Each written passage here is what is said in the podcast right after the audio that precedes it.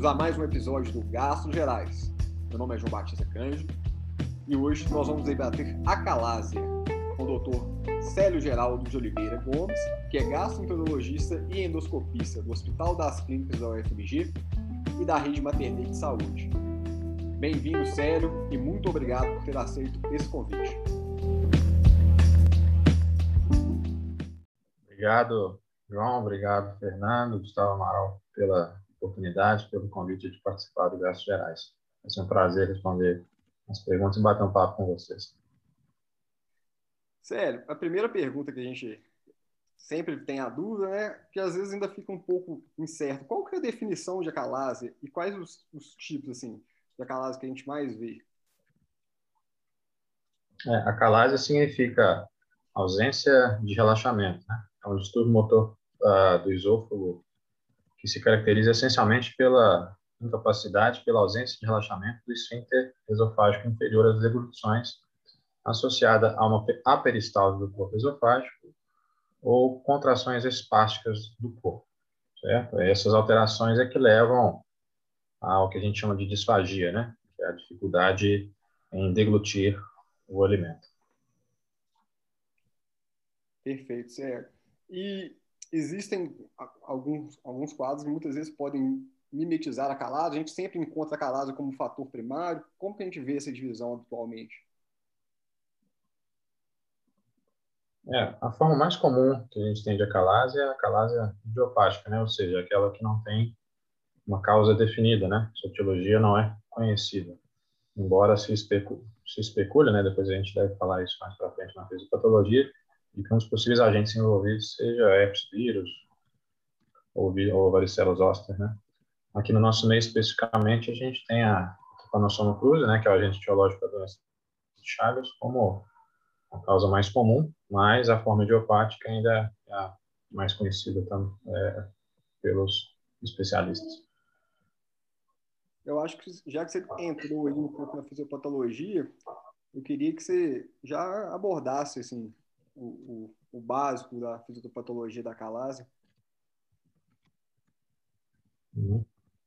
É, a, a fisiopatologia, é, a doença, ela, ela, ela, ela se origina de um mecanismo é, neurodegenerativo, possivelmente é, de origem inflamatória. Indivíduos com, é, possivelmente com certa predisposição genética, né, é, depois de haver algum contato com agente gatilho, né, o Gustavo chama, de falar de trigger, né, é, como eu falei, um vírus, aí, a, os estudos focam mais na, na etiologia pelo vírus, né, é, esse contato com esse gatilho desencadeia uma, uma reação inflamatória que pode ser de duas naturezas, mas invariavelmente essa, essa reação inflamatória leva a uma degeneração neuronal. É, ela pode ser de dois tipos. Uma reação predominantemente é, citotóxica, em que você observa uma perda neuronal, neuronal progressiva ao longo, dos, ao longo dos anos. E também existe uma resposta não citotóxica, em, em que há realmente uma alteração na expressão genética dos neurônios do esôfago, em que há um predomínio é, da expressão de citocinas, é, é, como que eu falo, é, contráteis, né? por exemplo, acetilcolina, e um déficit na produção de citocinas ou proteínas meio relaxantes, óxido nítrico e peptídeo vasointestinal, principalmente, né? Essas alterações, elas levam a uma perda neuronal, como eu falei, progressiva ao longo dos anos, é, predominantemente dos neurônios initórios, que causam a, o relaxamento né, do esfíncter esofágico inferior, certo? E isso que vai, essa perda neuronal progressiva que vai levar às alterações fisiopatológicas da doença. Quando que habitualmente a gente suspeita que esse paciente tem acalásia? Quais sintomas mais comuns que a gente costuma ver? Assim, a principal clínica dos pacientes com acalásia é a disfasia esofágica, né? Os pacientes começam a iniciar a deglutição e têm a sensação de impactação alimentar, principalmente na região retroesternal. É uma disfagia progressiva que predomina para sólidos e líquidos ao longo do tempo e que pode ser acompanhada também de sintomas que se semelham a doença do refluxo, virose, regurgitação, torácica. E a perda ponderal também pode ser aí um fator importante. Perfeito. Os sintomas esofágicos, em geral, eles precedem os sintomas respiratórios. Os sintomas respiratórios, por exemplo, tosse, é, pneumonias de repetição, bronquiectasias, né, eles sucedem os sintomas esofágicos com o progredir da doença. É, perfeito. E aí, eu, eu queria fazer duas ponderações. A primeira, assim, muitas vezes é, é, muito frequente a gente encontrar um paciente com DRGE e tem alguma dica, alguma coisa do, da clínica do paciente que pode nos ajudar a pensar que aquele paciente talvez não tenha DRGE e tenha calásia? Principalmente a disfagia progressiva, né? A disfagia progressiva é, para líquidos e sólidos e sintomas que não respondem muito bem à terapia com IDT, principalmente a regurgitação, né? A ausência de resposta ao tratamento medicamentoso da doença do refluxo é, pode levantar a suspeita de algum estudo motorizador associado principalmente à calase, entre vários outros tipos aí. Mas a calase faz parte dos diagnósticos diferenciais. E uma outra dúvida que acaba gerando para muitos de nós, tanto gastroenterologistas quanto clínico, é às vezes aquela sensação de globos que o paciente descreve na esofagite eosinofílica sobrepõe também como sintoma no paciente que tem disfagia. Você tem alguma, alguma percepção, alguma coisa também nos ajuda a fazer essa distinção na parte clínica? Como fazer a diferenciação entre a esofagite eosinofílica e a calase, é isso, né? Exato. Certo. Olha, as alterações, é, a clínica muitas vezes pode ser é, parecida, né, João? Mas uh, a gente sempre deve suspeitar de esofagite eosinofílica os pacientes com fatores de risco são principalmente pacientes jovens do sexo masculino que têm alguma doença alérgica no contexto. Por exemplo, asma, é, doenças é, dermatites atópicas, eczema de pele, né? 50% dos pacientes com esofagite eosinofílica vão ter alguma doença alérgica como comorbidade, certo? Nesse contexto, né, embora a clínica seja parecida, a gente deve suspeitar de esofagite eosinofílica sim. Agora, acho que o que ajuda a diferença bastante é a endoscopia digestiva alta, né? O aspecto macroscópico do esôfago é diferente na calasa quando a gente compara com a esofagite eosinofílica, embora alguns atores falem que a esofagite eosinofílica também pode se manifestar com o esôfago completamente normal, né? Mas a mucosa do esôfago espessada, com os sucos longitudinais, extrato bancacento, os anéis concêntricos, né? Eles chamam bastante atenção para o diagnóstico de esofagite eosinofílica. Agora, é interessante também essa pergunta, né, João? Porque a calase também pode se manifestar através de eosinofilia esofágica, certo? É, então, faz parte do diagnóstico diferencial dos pacientes com esofagite eosinofílica. Se você faz aí as biópsias do esôfago, tem eosinofilia esofágica, trata o paciente com esofagite eosinofílica, não há resposta, né, não responde muito bem, aí talvez valha a pena fazer uma manometria para descartar uma calase aí, né? pergunta esses quadros que às vezes sobrepõem podem gerar muita, muita dúvida. Assim. A gente acaba que a parte é, de endoscopia e laboratório acaba ajudando um pouquinho, né, Sérgio? E só mais um, um, detalhe ainda na parte do diagnóstico. É, quando que eu vou suspeitar de uma disfagia orofaríngea? Quando que eu coloco uma disfagia esofágica? Pensando que na hora de indicar para o pedêutico, a gente indica de uma forma bem diferente, né? É, acho que a gente sempre deve suspeitar da disfagia orofaringe em um paciente que tem alguma doença neuromuscular, né? por exemplo, pacientes com acidente vascular cerebral, doença de Parkinson, esclerose múltipla, esclerose lateral miotrófica, etc., né? O deck de, de condições associadas é alto, né? E o paciente, né, nesse contexto, em geral, eles podem apresentar uma dificuldade de iniciar a deglutição, né? Isso pode ser tanto para líquido para sólido também, e logo a iniciar a deglutição, né, quando o bolo alimentar passa da faringe para faringe, faringe, laringe, etc., o paciente já manifesta muitos sintomas. Tosse, regurgitação alimentar imediata, muitas vezes o alimento pode voltar para o nariz, né? Aspiração, é, sensação de impactação na região cervical mais alta, né? É, essa é a principal característica dos pacientes com disfagia orofaringe. Os pacientes com disfagia esofágica, eles conseguem iniciar a deglutição, mas sentem uma, uma sensação de impactação alimentar mais baixa, principalmente para alimentos sólidos. embora né, alguns autores digam que até 30% dos pacientes com disfagia esofágica também possam referir impactação alimentar mais alta, que a gente chama de disfagia referida, referida. Perfeito. E aí, pensando, já que eu tenho um paciente que tem uma clínica sugestiva de disfagia, disfagia esofágica, qual que é, assim, a sequência de exames que eu deveria pedir para confirmar minha suspeita? Maria, na disfagia de origem esofágica, o principal, principal exame a ser solicitado de maneira inicial é, é a endoscopia digestiva alta para se excluir a obstrução mecânica do esôfago. É, e aí, uma vez que você é, uma obstrução mecânica significativa que justifique seus sintomas, né, a disfagia, aí deve-se partir para os exames funcionais, né? Manometria esofágica, esofograma. Acho que esse, esses três exames aí são, são que a gente tem de propedêutico inicial dos pacientes com disfagia esofágica na propedêutica da calase. Então, acho que só para ficar claro no nosso ouvinte, é, apesar da endoscopia muitas vezes não fechar o diagnóstico da disfagia, da calásia, né? É, ela é importante ser realizada antes do, é. da manometria dos distúrbios funcionais, porque algum, algumas vezes a gente pode pegar algum outro, é, alguma outra lesão que esteja gerando obstrução ali no, no esôfago que passaria, poderia passar batido uma manometria. É isso, certo?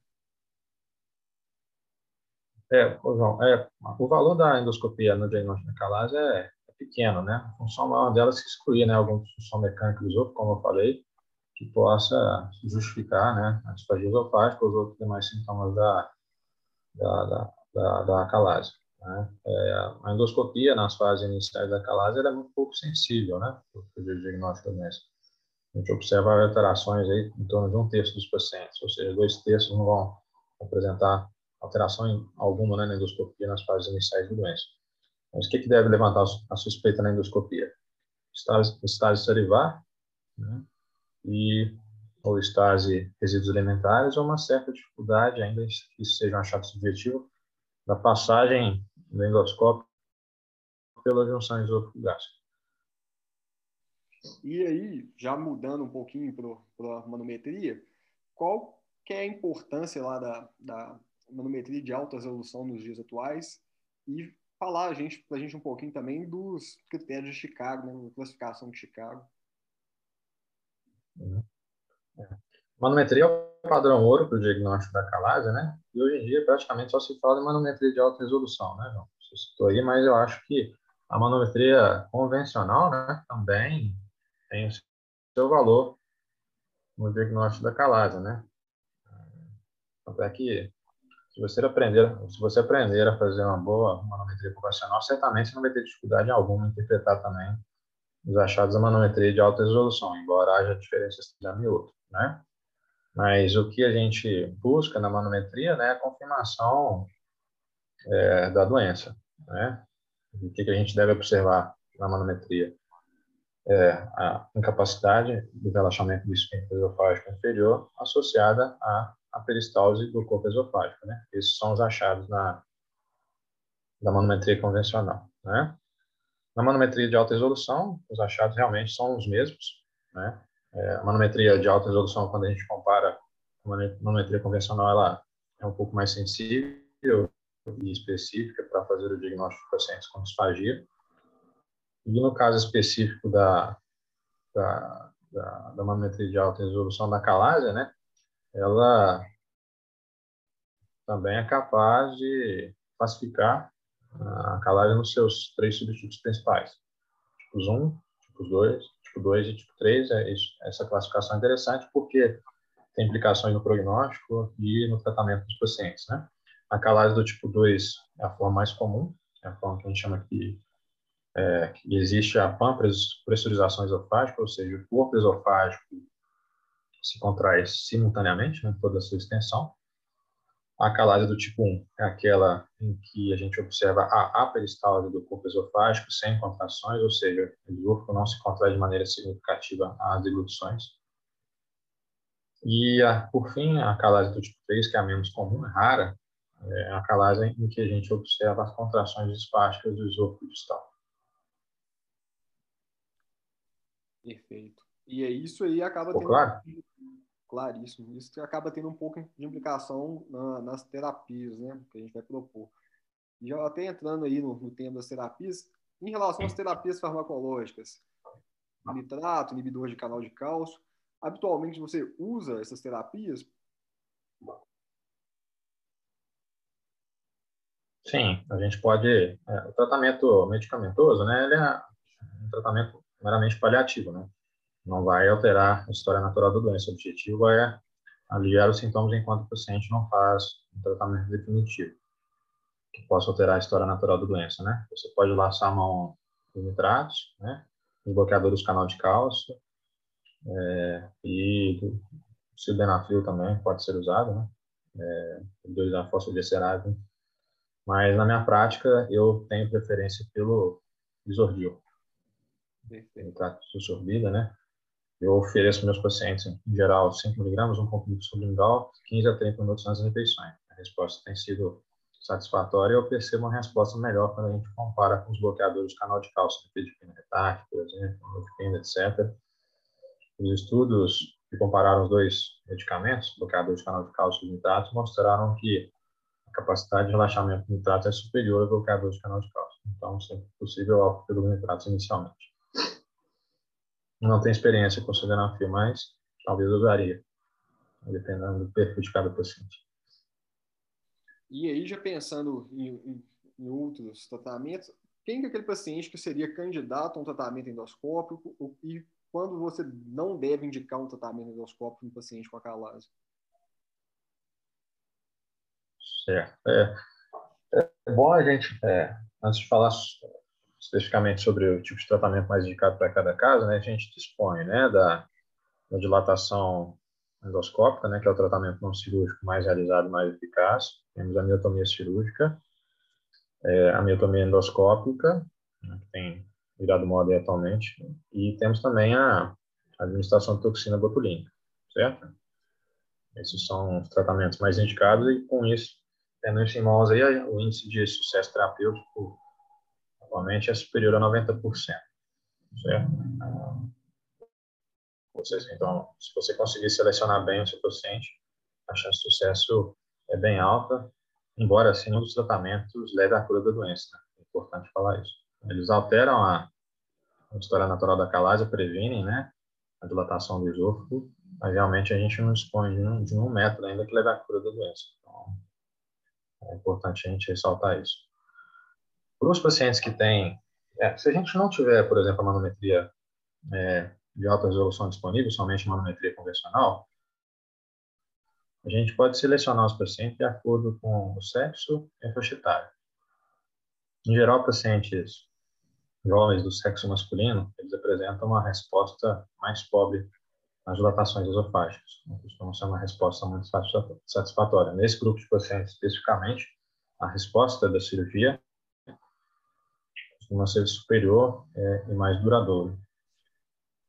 É, nas mulheres, é, é principalmente nas pessoas, pacientes adultos, idosos, sobretudo aqueles acima de 45, 50 anos, é, a resposta de dilatação endoscópica costuma ser tão boa quanto o tratamento cirúrgico, né? Por ser não invasivo, costuma ser minha opinião, minha, minha, desculpa, minha opção inicial nesse grupo de pacientes. Se a gente dispuser né, da manometria de alta resolução, aí a gente pode direcionar nosso, nosso tratamento de acordo com o subtipo de calase, certo? Na calase do tipo 2, que é a mais comum, é, que em geral são as formas de calase que correspondem à forma inicial da doença, é, a dilatação endoscópica costuma até ser, é, tem uma eficácia muito boa, comparável com a cirurgia, em torno de 90%, para não falar mais até mesmo um pouco superior, certo? Principalmente se a gente optar por fazer dilatações repetitivas inicialmente. Na calase do tipo 1, já aí, que segundo alguns autores pode corresponder ao terminal do doença, uma fase mais avançada, a resposta ao tratamento, ao tratamento cirúrgico, miotomia cirúrgica, já é superior e costuma ser já a opção de primeira linha pela maioria dos especialistas. Na calase do tipo 3, que é aquela calase SPA, a resposta à dilatação endoscópica costuma ser bastante pobre, principalmente nos pacientes em que há predomínio de dor torácica. E aí, uh, o tratamento uh, mais eficaz, segundo a maior parte dos autores, tem sido uh, a miotomia endoscópica e depois a miotomia cirúrgica. Por que miotomia endoscópica? Qual a vantagem da miotomia endoscópica? Né? Que na miotomia endoscópica a gente consegue fazer uma miotomia calibrada de acordo com a extensão do segmento esofágico acometido, uma manometria de alta resolução. A gente consegue fazer uma miotomia mais extensa no esôfago, além da, miotomia que é feita também é, no pequeno segmento da carne. Né? E a resposta da calase tipo 3, bem como outros estudos espásticos do esôfago ao point, tem sido bastante satisfatória, em torno de 90%, para não falar mais, embora boa parte dos pacientes evolua com refluxo gastroesofágico patológico no pós-operatório. Perfeito. E aí, pensando que eu indiquei tratamento do meu paciente, seja ele tratamento endoscópico, cirúrgico, põe, como que eu acompanho esse paciente depois do tratamento? Bom, é, antes e depois do, do tratamento, eu costumo quantificar né, os sintomas dos pacientes de acordo com o score ECA, né, que a gente já usa de rotina no Hospital das Clínicas do FMG. É um score que leva em consideração quatro variáveis, disfagia, regurgitação do torácico e peso. E o paciente é pontuado de acordo com a frequência dos sintomas, certo? Então, no pré-operatório, ele vai estar muito sintomático, vai estar com score alto, varia até 12 né, pontos. E a gente espera que com o tratamento esse score caia abaixo de 3. A gente considera uma boa resposta clínica quando o índice de sintomas fica abaixo de 3. Né?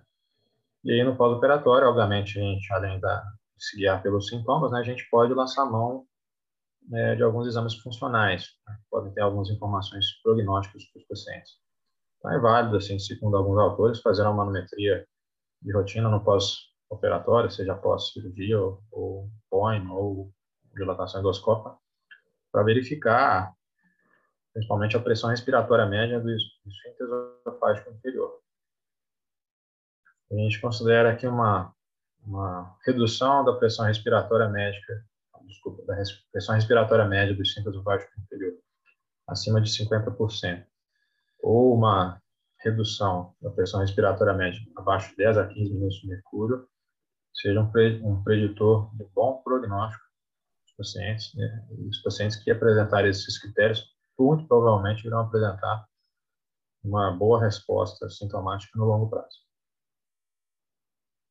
A gente também pode lançar mão da, do esofograma ou também da esofografia temporizada, que é um exame mais objetivo que o esofograma, que a gente mede a extensão né, da coluna de bário né, após a deglutição. E a gente faz essa, essa medição no primeiro, segundo e quinto minuto, né, após a deglutição do bário. E se a gente observar uma queda superior a 50% na altura da coluna de bário, também é um preditor de boa resposta. Mas a minha prática, minha experiência, eu tenho feito mais manometria. Até porque a gente não tem, pelo menos aqui no nosso meio, né, em Minas Gerais, a isotopografia temporizada amplamente disponível. Doutor Zé, aquele paciente que às vezes ele tratou, teve uma resposta inicial, como dilatação, e depois de um tempo ele começa a queixar novamente disfagia. É possível hum. seguir para um outro tratamento? Sim. É, você pode alternar, né, ou repetir o mesmo tratamento depois de, de qualquer modalidade que você tenha feito inicialmente, né, você, ou seja, depois de uma dilatação endoscópica, você pode optar pela cirurgia, uma nova dilatação, né? Mas isso vai depender de cada caso. Você pode individualizar uh, cada caso. Por exemplo, em pacientes em que nós iniciamos a dilatação endoscópica é, inicialmente, né? É, nós temos três é, tamanhos de balão, a gente chama de balão pneumático. né, que a gente pode fazer o tratamento. A gente sempre começa, idealmente, um balão de menor tamanho, de 30 milímetros, e aí, se o paciente apresentar uma perda de resposta no longo prazo, até mesmo no curto, a gente pode lançar a mão do balão de 35. Em casos é, mais selecionados, até mesmo balão de 40 milímetros, que é o maior tamanho que a gente tem, certo? mas que incorre maior risco de perfuração. É, ou, então, a gente pode oferecer também um tratamento cirúrgico, né, ou põe depois de uma dilatação endoscópica. Da mesma forma, depois de uma cirurgia, né, que o paciente perde a resposta, a gente pode optar por dilatação endoscópica ou também pelo põe. Não há problema nenhum nós alternarmos, né, a modalidade terapêutica oferecida aos nossos pacientes, embora a resposta não seja tão boa, né, no segundo, terceiro, nos retratamentos que a gente oferece.